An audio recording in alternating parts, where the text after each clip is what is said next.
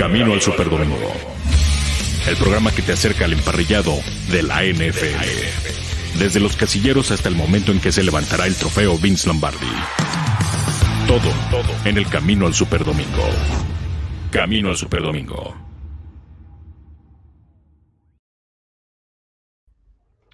Hola, ¿cómo andan? Muy buenas tardes. Bienvenidos a una emisión más de Camino al Superdomingo. Hoy jueves ya 2 de diciembre del 2021 y bueno, previo a lo que ya va a ser el Thursday Night que se nos viene ya en poquito más de una hora que los Cowboys estarán visitando al Superdome de los Santos de Nueva Orleans para tratar de resarcirse de un mes de noviembre en donde realmente todo ha sido para el olvido para el equipo de la estrella solitaria. Muchas gracias a toda la gente que está conectada con nosotros. Eh, y por supuesto, los que ya también nos están haciendo llegar sus mensajes, aquí ahorita les vamos a dar lectura, pero bueno, para adentrarnos ya en lo que va a ser el programa y la previa precisamente de este juego entre los Saints y los Cowboys, quiero darle la bienvenida a mi compañero y amigo que por fin, por fin regresa con nosotros, el señor Daniel Manjarres, que anda ahí en el tráfico luchando, pero aquí con mucho gusto atendiendo a toda la banda de Camino al Superdomingo. ¿Cómo estás, mi estimado Dani? Por fin, por fin se nos hizo.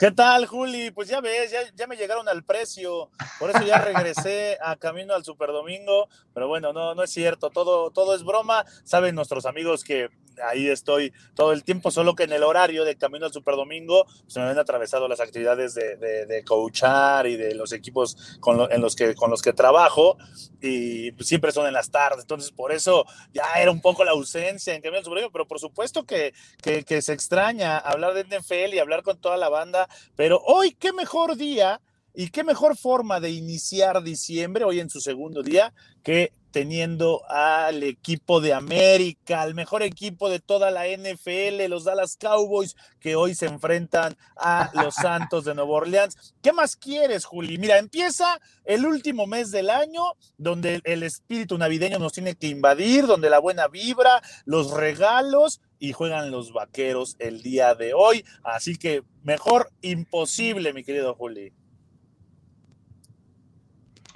La verdad es que sí, este, llama la atención, sobre todo para Dallas, ¿no? Que no le ha ido, pero para nada bien eh, en, este, en estas últimas semanas, Dani.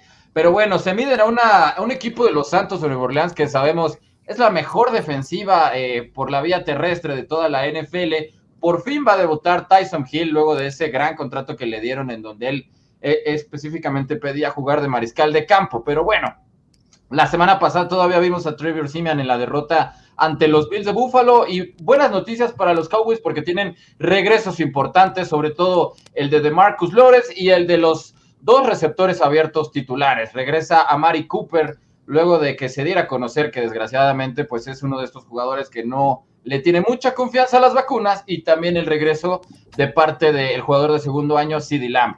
Ya está completo el ataque de parte de Dakota Prescott, Dani eh, Ezequiel Elliott no está teniendo tampoco un buen, un buen cierre de campaña, pero bueno, sabemos que ahí va a estar apareciendo Tony Pollard, quien es uno de los corredores más explosivos de toda esta temporada. Realmente muy buen promedio lo que está teniendo el backup, aunque ya no sé quién realmente es el backup en este equipo de los Cowboys por la, baja de rendimiento que ha tenido Siki en las últimas semanas.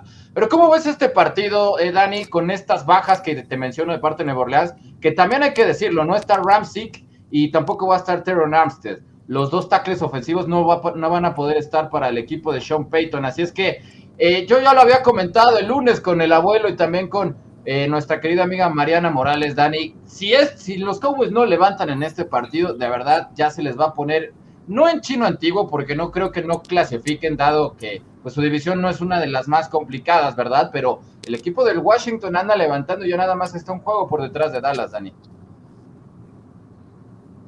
Eh, lo que más debe de, importarle al equipo de Dallas es salir de esa racha, no de esa racha negativa. Tres derrotas en los últimos cuatro partidos. Si bien y, como aficionado de los Dallas Cowboys, siempre en acción de gracias no juega mal el equipo de los vaqueros, eso lo debemos de tener claro. No, también no es para alarmarse, alarmarse la forma en la que la defensa está permitiendo otra vez muchos puntos. Eso sí puede ser un foco rojo, porque la ofensiva sigue produciendo. Dak Prescott la semana anterior, sin Amari Cooper, sin CeeDee Lamb, lanzó para casi 400 yardas, dos pases de anotación. O sea, la ofensiva ahí está. Tony Pollard ahí está. Que ahí está. Les ha costado trabajo correr el balón como lo hicieron en la primera parte de la temporada. Sí, también es un hecho, pero ahí nadie se, huye de la responsabilidad. Si tienen que ir al aire, Dak Prescott asume esa responsabilidad y los receptores responden bien. Ahora, con Siri Lamb de regreso, con Amari Cooper, obviamente una ofensiva se siente más con, con, con más confianza y con más armas, pues puede ser más explosiva.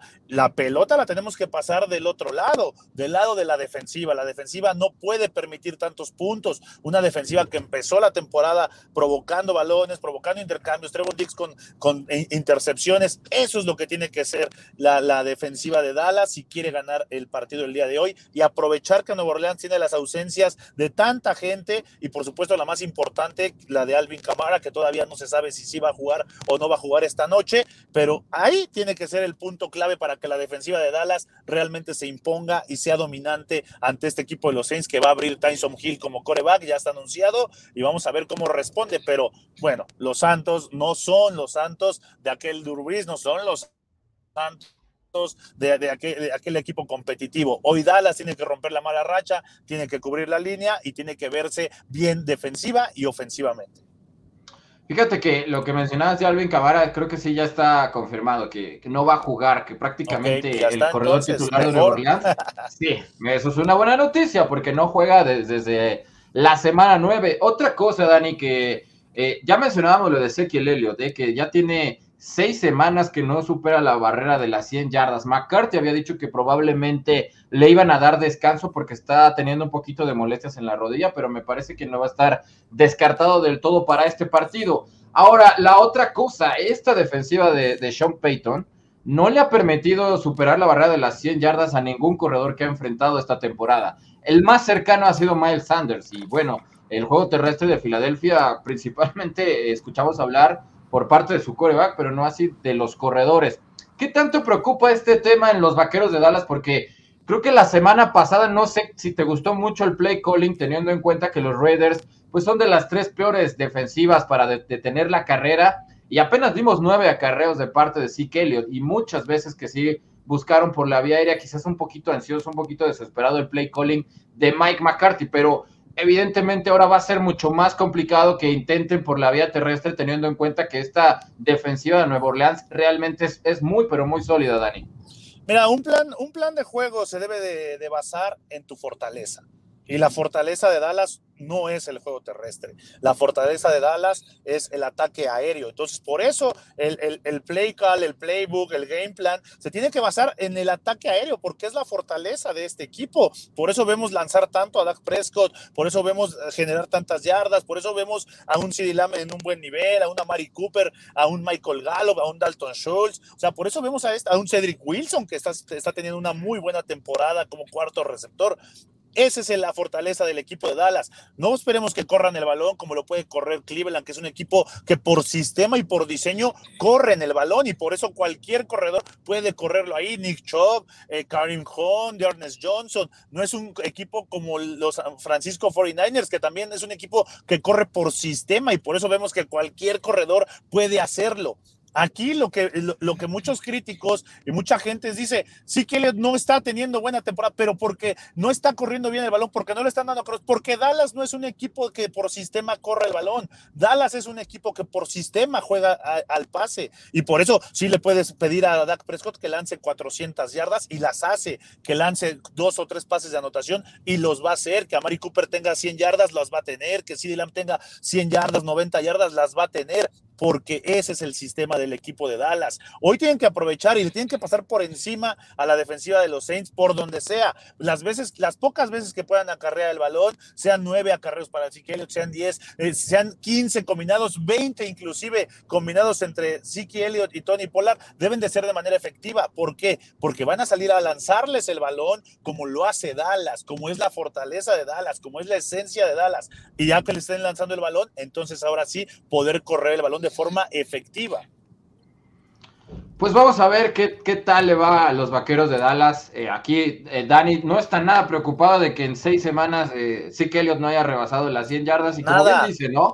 Eh, sí, creo que sí se ha caracterizado en, las últimas, desde la última temporada, ¿no? Que los Cowboys es más un circo aéreo, pero sí, quizás el rendimiento de sí que Elliot sí se ha visto un poco mermado respecto a lo que nos tenía acostumbrado. Pero a ver, pero a ver, Juli si le das nueve acarreos a Siki Elliott, ¿cuántas yardas tiene que generar para que sea un buen rendimiento? En nueve acarreos, ¿eh? Claro, claro. Pero también tienes a Tori Pollard. o sea, entre, ¿Cuánto los dos que se combine entre los dos la cantidad de acarreos? Yo creo que sí, mínimo para unos, eh, con el número, o sea, si son unos 25, sí tendrían que, que superar 150 yardas, teniendo en cuenta lo mal que se había visto, sobre todo la defensiva de Las Vegas. O sea, en 25 acarreos, 150 yardas, dime qué equipo lo hace.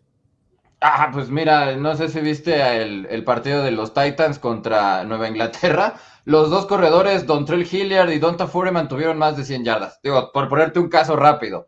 Y Nueva Inglaterra sabemos que ahorita ya es la mejor defensiva de toda la NFL en puntos. O sea, de que se puede, se puede. Ah, no, de que se puede, se puede, pero de que se lo pidas cada semana a un equipo. Bueno, está bien, está bien. Ya, ya no te voy a hacer enojar con Elliott y que no está corriendo, porque bueno, estás confiado en que los vaqueros de Dallas tienen un gran juego aéreo y la verdad es que sí lo tienen. Yo no voy a dudar y sobre todo teniendo en cuenta que ya tiene a sus dos receptores titulares.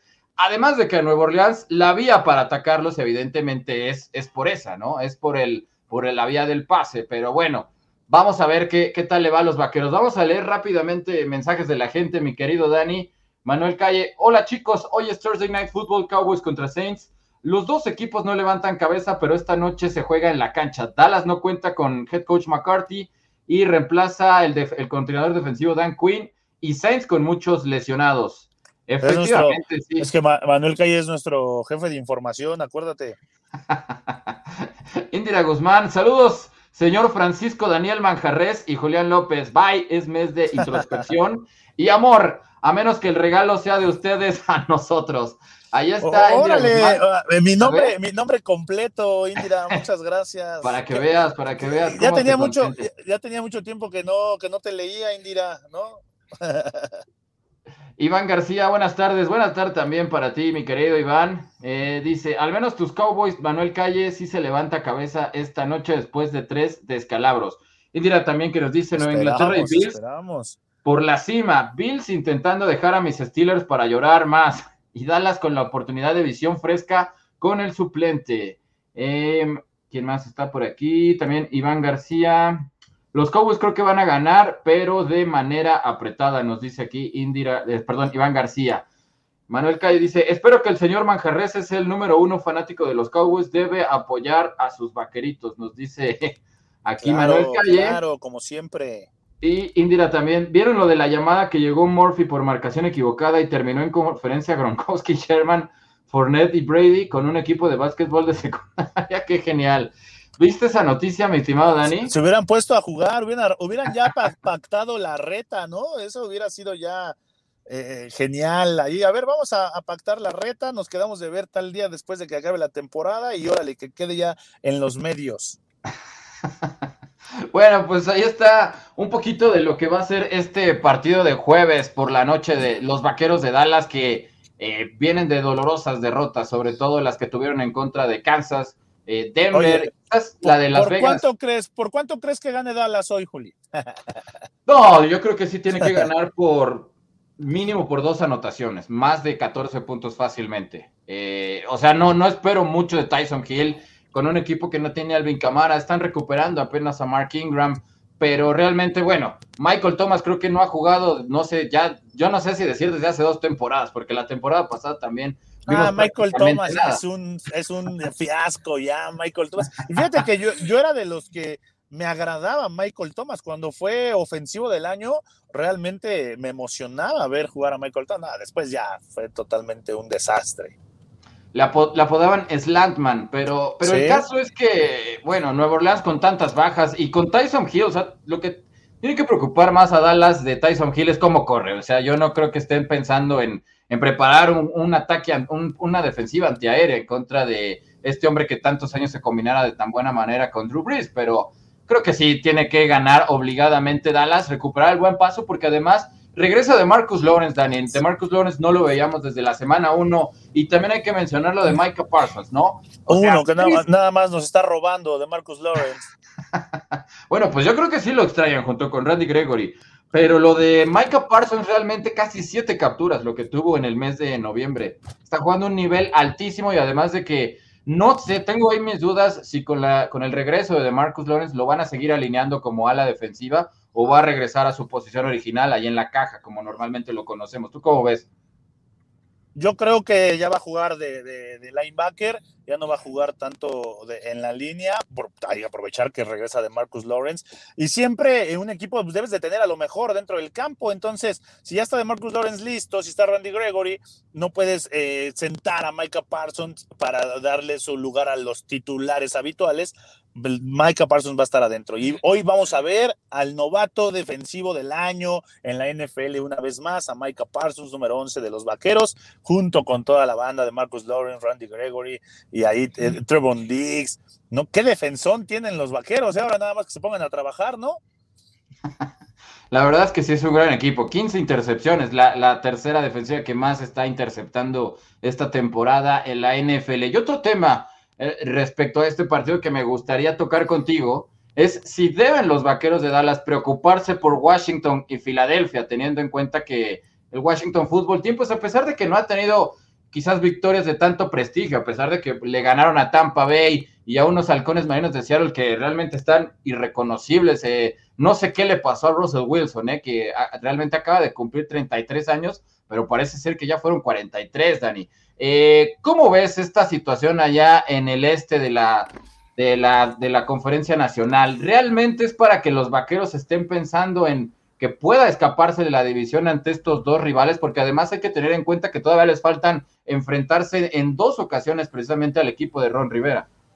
Mira, en primer lugar, para que, para que Dallas se pueda preocupar por Washington y Filadelfia, tienen que preocuparse por ellos mismos. Si hoy por cualquier circunstancia, por cualquier situación que pase, hoy no se logra la victoria, entonces sí a preocuparse porque Washington está jugando no espectacular, pero está jugando bien. Filadelfia ya, dio muestras de que puede ganar partidos. Entonces, primer paso, preocuparse por sí mismos los vaqueros de Dallas. ¿Y cómo es preocuparse por sí mismos? Salir de la racha de la mala racha en la que están metidos, ganar el día de hoy en la noche y tener un buen cierre de temporada, agarrar ritmo otra vez, recuperar a todos sus lesionados, agarrar ritmo ofensivo, ritmo defensivo y enfilarse a lo que ya serán playoffs. La segunda, si hoy no se consigue la victoria, entonces sí ya preocúpate por Washington y Filadelfia, pero creo que Dallas tiene el roster, tiene el, el plantel, tiene todo para no preocuparse por lo que haga Washington y Filadelfia, que como, va, como bien lo dices, ahí van haciendo las cosas a su forma,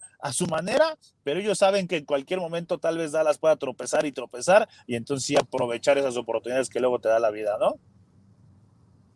Sí, estoy completamente de acuerdo. O sea, sería de verdad inverosímil, pero bueno, e, esta temporada ya no podemos descartar a nadie. Con lo que hemos visto a lo largo del año, creo que Dallas sí es muy favorito esta noche y no creo que Tyson Hill en su debut esta temporada como coreback le vaya a ir muy bien. Rápidamente con otra nota del día, mi estimado Dani. Pete Carroll salió en conferencia de prensa, le preguntaron si Russell Wilson tenía que descansar un poquito más de ese dedo de en medio que bueno, sabemos que le quedó ahí de una manera bastante fea en ese partido en contra de los Rams. No, parece ser que la, la deformidad ya la perdió, pero creo que esto tiene un poco de razón Pete Carroll porque el bajo nivel de parte de Russell Wilson, no sé si estés de acuerdo, ya se estaba viendo desde antes de que sufriera esa lesión en una jugada realmente accidentada en contra de Aaron Donald.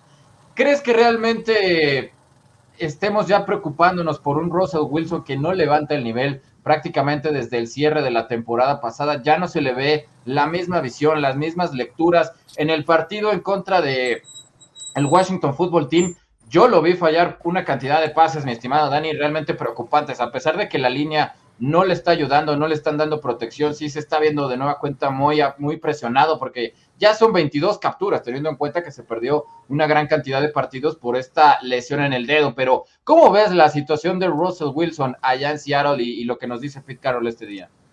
Eh, lo de Russell Wilson, sí, eso sí debe ser ya alarmante y debe de preocupar porque él ya no está cómodo en Seattle. Él lo dijo ah, eh, antes del inicio de la temporada, desde la temporada anterior inclusive, que él necesitaba que invirtieran en la protección. Hoy tiene ya 22 capturas. Entonces, si tú le pides algo a tu equipo, si les pides el apoyo en puntos específicos y no te lo dan, y, y viene la temporada y en esos puntos que tú solicitabas el apoyo, solo incrementas la inconformidad. Eso es lo que yo veo en Russell Wilson. No está al 100% físicamente, eso es obvio y eso también influye, pero más que nada mentalmente yo creo que ya no quiere estar en Seattle, ya se acabó su ciclo, él lo sabe, él lo presiente y bueno, también considerar que, que y yo siempre lo he dicho, ¿no? Russell Wilson es un tragaños. Russell Wilson tiene ya 11 temporadas en la NFL. Uno pensara o uno pudiera eh, eh, creer que es un coreback joven, pero Russell Wilson ya no es ningún coreback, ningún coreback joven. Y, eso es lo que le debe de dar al equipo de, Seattle, el decir, bueno, lo que nos pida se lo vamos a dar y se lo vamos a, a, presentar, a comprar para que él esté cómodo. Pero si no hacen eso, ahí están los resultados. Un Russell Wilson que ya no juega como nos tenía acostumbrados. Sí, sin lugar a dudas, eh, realmente preocupante. Hubo un pase ahí con, con, Tyler Lockett en el centro que estaba nueve yardas, verdaderamente solo a la redonda, y nunca, pero nunca lo vio de manera realmente inexplicable. Pero bueno, rápidamente con la encuesta del día que tiene que ver con precisamente los halcones marinos y lo que salió a decir en conferencia de prensa Pete Carroll esta mañana. Aquí les... La encuesta del día. Camino al Superdomingo. Tienen hasta las 12 de la noche para participar con nosotros y la encuesta del día del día de hoy dice así, si no es la lesión, ¿a qué se debe el pobre rendimiento mostrado por Russell Wilson? La primera opción que dice la falta de un juego terrestre estable. La segunda opción que dice la línea no lo está protegiendo. La tercera, ya simplemente lo que nos decía Dani, es verdaderamente un jugador muy infeliz en Seattle. O la última opción, un poco más severa, que a sus 33 años de edad ya ha comenzado el declive de este brillante mariscal de campo. ¿Con cuál de las cuatro te quedas, Dani? Yo con la, la C. Yo, como lo estaba, lo estaba mencionando, ya no está a gusto. Eh, no que esté infeliz, o tampoco lo pondría como muy infeliz, pero ya no está cómodo. Ya no está cómodo Russell Wilson en Seattle, ya no juega a gusto, se le ve que es lo más importante y lo más preocupante. Ya, ya es notorio que su accionar no es el de un jugador que esté contento, que esté cómodo, que esté a gusto con sus compañeros. Russell Wilson esta temporada no lo tiene y es evidente en cada partido. Tyler Lockett, DK Metcalf han dejado de ser esos receptores solo porque Russell Wilson no está jugando a un buen nivel. Sí, aunque creo que este equipo se extraña demasiado a Chris Carson, que realmente es un jugadorazo, pero es un corredor de cristal. Pero bueno, aquí Manuel Calle que dice, para la encuesta de hoy voy con la opción A, precisamente lo que menciono, la falta de un juego terrestre estable. Y bueno, ya en, en otra noticia también tenemos un refuerzo que llegó el día de hoy a los halcones marinos de Seattle. Iván García dice, ridículos los castigos de la NFL, suspenden tres partidos a Antonio Brown y a Aaron Rodgers una ridícula multa sin ningún partido de suspensión. Creo que son temas distintos. Pues, ah, espera, espera. Ah, adelante, a ver, adelante, Dani. No, pues es que eh, hay este hay clases, ¿no? Hasta la basura se separa. Oye, sí, pues cómo le van a, cómo, no compares los castigos que le van a poner a Antonio Brown a, a Aaron Rodgers. Nada más imagínate esto, ¿cómo pasa la Navidad Aaron Rodgers y cómo la pasa Antonio Brown? Y ahí está la diferencia. Mira, si, si es con la, Navidad, no sé si todavía sigue siendo su exnovia, pero ya salió la noticia que muy más adelante vamos a anotar con Sidney Moreau, esta guapísima modelo. No creo que la pase mal teniendo a, a Sidney Moreau como, como acompañante, pero bueno, creo que son temas distintos porque lo de Antonio Brown ya se confirma que falsificó la cartilla de vacunación y Aaron Rodgers es un juego de palabras que sí lo podemos considerar un mentiroso por decir, yo dije que estoy inmunizado más no que estoy vacunado. La, del, brazo falso, el meme del brazo falso.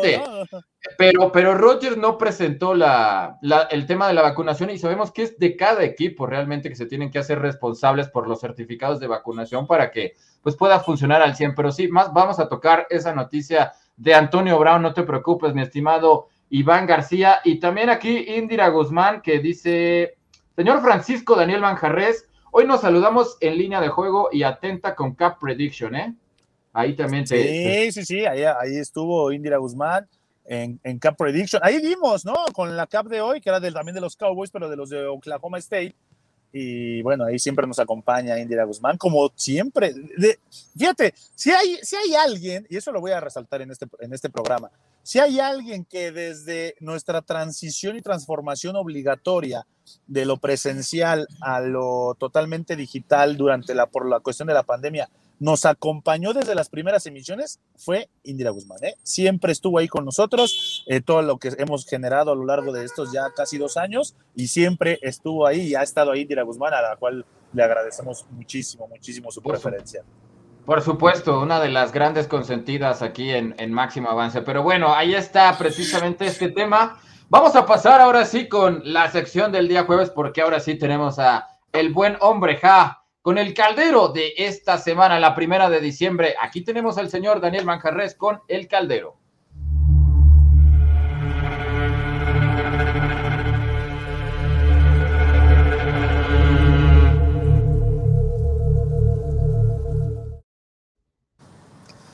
Y esta semana en el Caldero lo adelanté, ahora que estuve de invitado especial en punto extra con, con Mayra Gómez, ellos tienen la silla eléctrica y dije, voy a darles un adelanto de lo que va a ser el Caldero para el día jueves, porque el Caldero es del camino al Super Domingo. No voy a meter a ningún árbitro, no voy a meter, a, perdón, a ningún jugador, a ningún coach, voy a meter a los árbitros, mi querido Julián, los árbitros los vamos a meter al Caldero porque no es posible que el arbitraje en la NFL de tantas, tantas oportunidades de cuestionarlos, tantas oportunidades de decir es muy rigorista, a unos corebacks los cuidan, los cuidan más que a otros, los jugadores defensivos están totalmente abandonados por el arbitraje, están desprotegidos, siempre se les carga la mano a los jugadores defensivos en la equidad en los criterios del arbitraje, de, dependiendo de jugadores, dependiendo de equipos, dependiendo de la situación de juego, es lo que tiene hoy en el caldero a todo el arbitraje de la NFL. Para mí ha dejado de ser el mejor arbitraje de fútbol americano que haya visto. Hoy lo puedo convertir en el peor arbitraje de fútbol americano que haya visto. Ha habido situaciones y castigos realmente ridículos, realmente absurdos de parte del arbitraje de la NFL. Así que el caldero el día de hoy todos los árbitros a ver si caben a hundirle su cabeza y que se estén ahogando ahí una semana y a ver esta semana con qué chistecito nos salen, porque ya semana a semana estamos esperando eso. Por eso los árbitros están en el caldero de manja.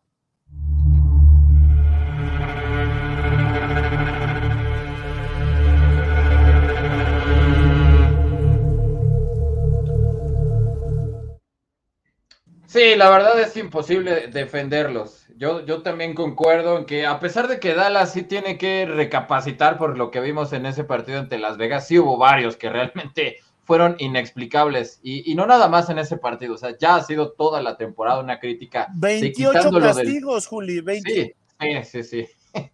Sí, 28 es, es ridículo. O sea, Yo tampoco 28 lo recuerdo. castigos, es ridículo. Pero además, este, fíjate, comentábamos precisamente lo de Anthony Brown. Yo, yo no recuerdo un, solo partido en, en, mi vida en donde haya visto cuatro castigos en contra de un solo jugador. ¿eh? La verdad, eso sí no lo recuerdo. No sé tú, a lo mejor este, tienes mejor memoria que yo y te acuerdas de uno.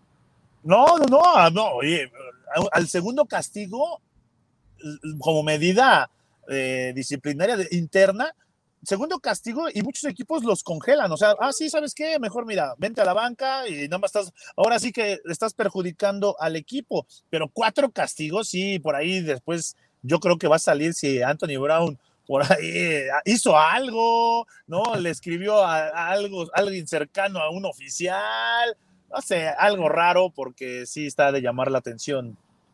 Mira, Manuel Calle que dice, los jueces de NFL deben estar en el caldero por tantos castigos durante Cowboys contra Raiders y también en el partido de los Steelers contra Bears, otro partido que nos dio mucho, pero mucho de qué hablar, mi estimado Dani. Mira, ¿qué anda por aquí? Eh, Jesús Niebla dice, llegué tarde, ya hablaron de TH7 y su hombrada para hoy. Y también Jesús Niebla que dice, Pastor, ¿para dónde vas? Rumbo a Ciudad Universitaria, espero. Aquí Jesús Niebla que, que quiere saber hacia dónde sí. se dirige.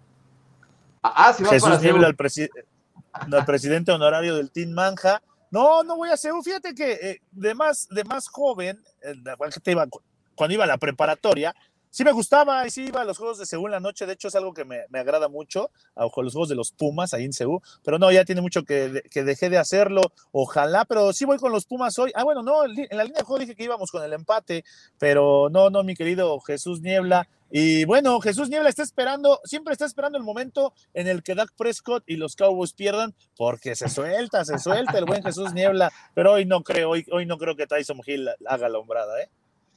Iván García que dice, ¿quién como el señor Manjarres con chofer y todo? Nada más para que, para que te des cuenta de por, por qué no podía salir los días jueves, porque como ahorita ya hay liga mayor y nada más quiere salir en máximo avance al día y nos echan en cara que no, ahí está el rating y no sé qué, pues, pues es que no, a nada más aquí al señor Manja y Arturo Carlos les alcanza para, para el chofer, pero bueno, por lo menos ya, ya lo tenemos aquí de vuelta. Rápidamente, otro tema, una noticia que salió el día de hoy, me parece que es más que merecida, Dani. Jonathan Taylor, nombrado como el jugador, el mejor jugador del mes de noviembre por parte de la NFL. Tres partidos en donde rebasó las 100 yardas, pero yo creo, Dani, que simplemente con ese partido que tuvo ante los Bills era más que suficiente para haber nombrado a este extraordinario corredor con el que cuenta Indianápolis y, de una manera muy extraña, ¿no? Que, que se le escapa ese partido. Eh, en contra de Tampa Bay a los Colts. Lo tenían dominado de principio a fin, Dani, pero qué clase de juego de parte de Rob Gronkowski para unos bucaneros de Tampa Bay que realmente de haber perdido en esa ocasión se hubieran metido en grandes problemas, pero bueno, ahí está este ataque terrestre de los Colts que ese fue el único rival en, contra del cual no pudo superar las 100 yardas, pero no por eso vamos a minimizar el extraordinario mes que tuvo Taylor, ¿no? No, más que merecido, gran, gran trabajo de Jonathan Taylor había quedado de ver, yo tenía como esa perspectiva de, lo que hacía en Indianápolis. Él llegó con gran cartel de, del colegial de, la Universidad de Wisconsin. Estaba, ¿no? Jonathan Taylor, si no me equivoco. Eh, sí, eh, con los Badgers, sí, sí, sí. Con los Badgers, sí, era un Badger. Él creo que había quedado de ver de su actuación, pero esta, esta temporada y este mes en particular, creo que lo ha hecho muy bien. Y Jonathan Taylor, la estrella que esperaban los Colts. ¿no? Está, está siendo muy efectivo corriendo el balón en la producción de yardas y si aparte le sumas que está anotando, que está teniendo touchdowns, entonces es de manera más que merecida el que Jonathan Taylor haya sido nombrado el jugador del mes en la conferencia americana, bien por el corredor. Hoy sí creo que es el mejor corredor que hay en toda la NFL. Sí, definitivamente el que llegó a ocupar muy bien el, lugar dejado ahí vacante por parte de Derrick Henry. Pero precisamente hablando de corredores, hoy los halcones marinos de Seattle ante un backfield que realmente eh, se encuentra en la enfermería entre puros algodones, firman al veteranazo Adrian Peterson que acaba de ser cortado por el equipo de los Tennessee Titans, Danny, 36 años de edad, pero va a poder continuar su brillante carrera en la NFL. Es que ya no es brillante, ya. No, bueno, brillante por lo que demostró en, Minnesota, ¿no? Sobre todo, pero fíjate que es curioso, ¿no? Porque Pete Carroll sale a decir, por fin se me hizo, por fin voy a poder entrenar a Adrian Peterson porque Pete Carroll realmente lo estaba buscando desde el principio de los años 2000. O sea, él, él realmente lo quería para los troyanos del sur de California, pero bueno, tampoco le fue muy mal con Reggie Bush, ¿verdad? Pero lo cierto es que eh, Pete Carroll siempre se había declarado fanático absoluto de la manera de correr de parte de Adrian Peterson y aunque sea tarde, pero seguro ahora sí va a tener una oportunidad en un backfield de los halcones marinos en donde solamente se encuentra sano Alex Collins y Chris Carson simplemente no tiene para cuándo, Dani. Sí, este, este, lo único bueno es que no se queda sin trabajo Adrian Peterson, ¿no? Hace, hace un rato estaba con los, los Titanes, lo cortan, ahora regresa con los Seahawks y bueno, creo que sí va a llegar a aportar a este, a este equipo ¿eh? de, de, Seattle. Ya lo decías, la ausencia de Chris Carson, pues sí le ha pesado. Axel Collins no es malo, pero sí no está, no está rindiendo como se esperaba. Y Adrian Peterson, que le estén dando por ahí eh, algunos toques, algunas, algunos acarreos, creo que le, le va a venir bien a, los Seahawks, más que Adrian Peterson. Adrian Peterson ya también me parece que está de terco eh, para continuar en la NFL, ya que se retire como lo que fue, como un grande, y ya que se ponga de comentarista o algo en lugar de estar ahí malbaratando ah, su carrera. Eh, no, si ya te tiene Arthur Peterson, no quiero saber cómo te tenía Frank Gore, entonces, ¿no? La verdad. otro. bueno, Adrian Peterson era bueno, Frank Gore nunca fue tan bueno y. Ah, Bueno, ojalá que no te esté escuchando nadie de los 49ers porque se me hace que que para ellos sí era bueno, ¿eh? Sí, sí, sobre todo que no le han podido dar el anillo de Super Bowl ante Baltimore. Pero bueno, eh, otro tema muy polémico que salió este día, mi estimado Dani, RG3, mejor conocido como Robert Griffin III, va a publicar un libro, Dani, que se llama Surviving Washington, en donde va a poner en manifiesto eh, su manera en el día a día en, este equipo que, bueno, ha dado la nota más negativa del año, creo que del NFL, por el tema de acoso sexual en contra de las porristas por parte de todas las mujeres que forman parte del staff. Él va a dar detalles exactamente de lo que sucedió. Y creo que, mira, en este momento no hay un tema que le interese, creo que más a la afición del fútbol americano, sobre todo en Estados Unidos, que este del cual hablar Adrian Peterson, pero también va a poner mucho énfasis, recordarás esa lesión bueno, no lesión, sino más bien decisión polémica de que el equipo de Washington lo forzó a jugar en postemporada y en enero del 2013 y que prácticamente le, le costó la carrera, Dani, porque sabemos que la rodilla la tenía devastada y Mike Shanahan, en lo personal, creo que sí terminó por arruinar su carrera. Va a ser, esos van a ser los temas principales de este que va a ser su nuevo libro, lo salió, lo salió a anunciar hoy su señora esposa y bueno, creo que mejor momento para hacer lana con un tema como este tan polémico y para que le siga lloviendo sobre mojado al equipo de Dan Snyder no existe actualmente. Mira, son dos temas muy interesantes, dos temas que llaman la atención y son dos temas, por supuesto, que no había mejor persona que, que lo platicara, que lo describiera que Robert Griffin III. ¿no? Su carrera sí se acabó en Washington, sí es eh, sobreviviendo a Washington porque ahí pusieron fin a una a lo que estaba proyectada una carrera brillante en la NFL por tener un coreback de las características de Robert Griffin, de lo que había hecho en Baylor, de cómo llegaba sí creo yo también, estoy convencido que acabaron con su carrera en Washington y que él lo describa y que él lo diga a través de un libro, me parece algo súper interesante, conocerlo realmente, eh, qué fue lo que pasó. Y el otro tema, pues es un tema delicado y más en una sociedad como la que, como la que vivimos, ¿no? El acoso sexual al personal femenino de, los, del Washington Football Team, a las porristas, pues hay que ver qué es lo que nos dice Robert Griffin III, porque pudiera ser algo delicado y peligroso si dicen nombres o si, o si señala a, gente que pudo haber estado involucrado en este tema. Así que, pues recomendable. Yo sí tengo muchas ganas de, leer el libro de Robert Griffin. ¿eh? No, y creo que muchísima gente está contigo. PSM, que ya está por aquí, nos dice, buena tarde, buenas tardes también para ti, mi estimado PSM, y sobre todo porque todas las mujeres que estuvieron demandando a Dan Snyder y compañía, pues no estuvieron nada contentas porque no se dieron a conocer detalles del ambiente laboral tan polémico que se diera en el Washington Football Team y ahora hay una persona, un coreback que realmente estaba llamado a ser el líder de la franquicia durante muchos años, que está muy, pero muy dispuesto a dar su versión de los hechos. Así es que muy pendientes del Surviving Washington, el nuevo libro de parte de RG3. Otra nota del día, mi estimado Dani, por fin para los Cardenales de Arizona, el, equipo con el mejor récord dentro de la conferencia nacional, parece ser que todo está listo para que regrese el Mighty Mouse, eh, Kyler Murray y también DeAndre Hopkins, unos Cardenales de Arizona que, bueno, ante las, estas dos importantes ausencias, se llevaron dos derrotas. Sabemos que la primera se la llevaron en contra de los empacadores de Green Bay, y primero, bueno, en ese partido precisamente fue que salió lesionado Kyler Murray luego de una tacleada en los tobillos de parte de Darnell Savage. Pero ¿cómo ves esta noticia para unos Cardenales de Arizona que evidentemente tienen la ventaja de, mantener el sembrado, el mejor sembrado de la conferencia nacional? ¿Crees que les alcance y qué tan importante va a ser para los Cardinals que aseguren que todos los playoffs se juegan en el desierto?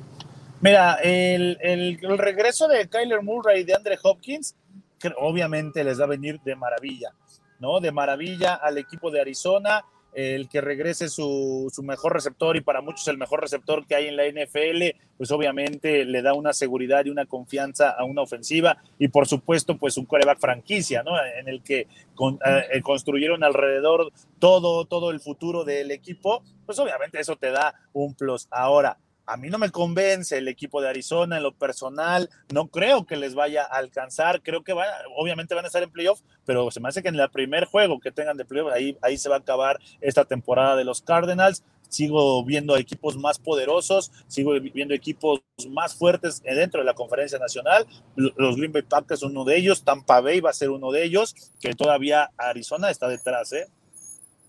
Sí, yo también tengo mis dudas por lo que ha mostrado Arizona en las últimas semanas. Pero bueno, rápidamente ya con este tema que nos estaba adelantando Iván García, aquí una de las personas que está comentando en el chat, Toñito Brown otra vez se vuelve a meter en problemas, mi estimado Dani, suspendido por tres partidos por haber mentido acerca de su estado de vacunación. Y esta es precisamente la diferencia con Aaron Rodgers, que aquí Antonio Brown presentó una cartilla de vacunación falsa es decir, la compró. Uno de sus chefs ya nos había adelantado esta noticia que por 500 dólares su novia había preguntado precisamente por esto. Oye, ¿me puedes conseguir una cartilla de vacunación para mí, para Antonio Brown? Sí, no le pagaron al chef. Oye, no, no entiendo por qué a Antonio Brown se le encanta meterse en problemas con Sí, oye, que le dé 500 dólares. ¿Qué son para él 500 dólares? Bueno, creo que al chef le debe un poquito más. Pero, a ver, te vas a perder tres semanas de paga que fácilmente ahí le podías pagar al chef. Te hubieras evitado que hablara, pero además, pues creo que sí termina siendo bochornoso este asunto porque Bruce Arians había salido a decir, no, nosotros estamos seguros que no hay problema con Antonio Brown, ya tenemos ahí los registros, todo está en orden y esto es solo un escándalo. Pues mira, le cerraron el pico al entrenador en jefe de Tampa Bay, también lo hicieron lo mismo con el abogado de Antonio Brown que había salido a dar un comunicado diciendo que el jugador estaba completamente vacunado. Acepta la decisión, no apela y también me parece que hay otro, otro profundo ahí de parte de Tampa Bay que está en la misma situación. Eh, pero bueno, realmente tiene sentido esto, Dani. Digo, sabemos que Antonio Brown prácticamente Tampa Bay podría ser la última oportunidad en su carrera. A Green Bay, como ya nos decía Iván García, lo multaron con 300 mil dólares a la franquicia, porque a Rodgers y Allen Lazar fueron multas de 15 mil dólares. Pero ahora, ¿qué se le puede venir a Tampa Bay teniendo en cuenta que Antonio Brown, junto con Aaron Rodgers, aunque él no dijo exactamente sus motivos, pero sí salió a decir que no se vacuna porque está preocupado por los efectos secundarios? Nunca va a cambiar Antonio Brown y siempre se va a meter en problemas. Llámese como se llame el problema, ¿eh? sean de la índole que sean, pero es estos, estas personas que atraen los problemas, que atraen eh, eh, situaciones de conflicto siempre, ¿no? Y también, bueno, el, todo el mundo lo sabe, obviamente Arians y los Tampa Bay Buccaneers lo sabían, Tom Brady estoy seguro que se comprometió a controlarlo un poco hasta donde él pudiera, lo había hecho, pero pues ya también no puedes defender lo indefendible, mi querido Juli, y si vas a mentir y si te vas a meter en problemas con gente que trabaja para ti, pues ya hay quien te puede ayudar, ¿no? Me parece bien lo que hace la NFL de sancionarlo, tres partidos por mentir y por no pagarle al chef. Oye, pues decía mi abuelita, el pleito con todos menos con el cocinero. Claro. No, y recordarás que tuvo un pleito también hace un par de años con un chef italiano que le estaba preparando unos salmones en la semana, en la semana del tazón de los profesionales y se le ocurrió poner la cabeza de un salmón en el congelador. Entonces Antonio Brown abre la, llave de la puerta del freezer y lo toma como si fuera un, mensaje salido del padrino, ¿no? Así como de, me estás amenazando de muerte, así como de, no manches, no, soy cocinero y se me hizo un buen lugar para dejarlo ahí. Por eso no le pagaron a ese chef 10 mil dólares. En fin, siempre se termina metiendo en problemas con los cocineros, pero creo que no le va a terminar afectando tanto porque además iba a perder dos partidos más. Sabemos que tiene una lesión en el tobillo y lo que sí le va a doler es la parte monetaria al señor Antonio Brown pero me parece que físicamente va a llegar bien al tramo final y al tramo importante de la temporada. Rápidamente, ya con los últimos mensajes, antes de pasar ya con las efemérides del día como hoy, Indira Guzmán que dice, ¿cómo comparar al Mar Portado que entrena y con el Pinocho que juega a ser sexy? Eh, Manuel Calle que dice, hay juegos de mañana en UEFA, Borregos Querétaro y contra Águilas Watch, y Linces VM y Borregos Campus Estado de México. Vamos a tener precisamente ese partido de Querétaro, Manuel. vamos, a tener, vamos a tener Borregos Querétaro La Watch.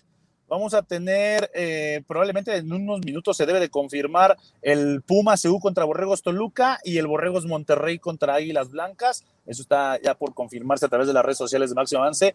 Es lo que vamos a tener, pero seguro, seguro, el Borregos Querétaro contra la Watch. Ahí va a estar, ¿no, Juli?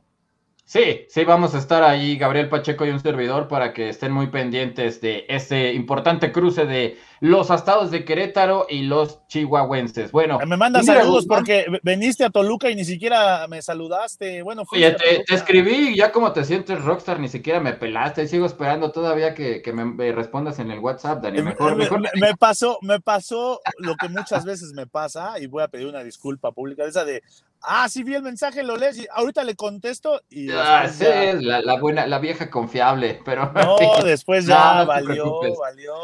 No, te preocupes, gran partido y esa victoria de los Borregos Toluca, por pues cierto. Claro, claro. Indira, uy, no, sí, no, no, no hay que darle cuerda aquí al manja, ¿eh?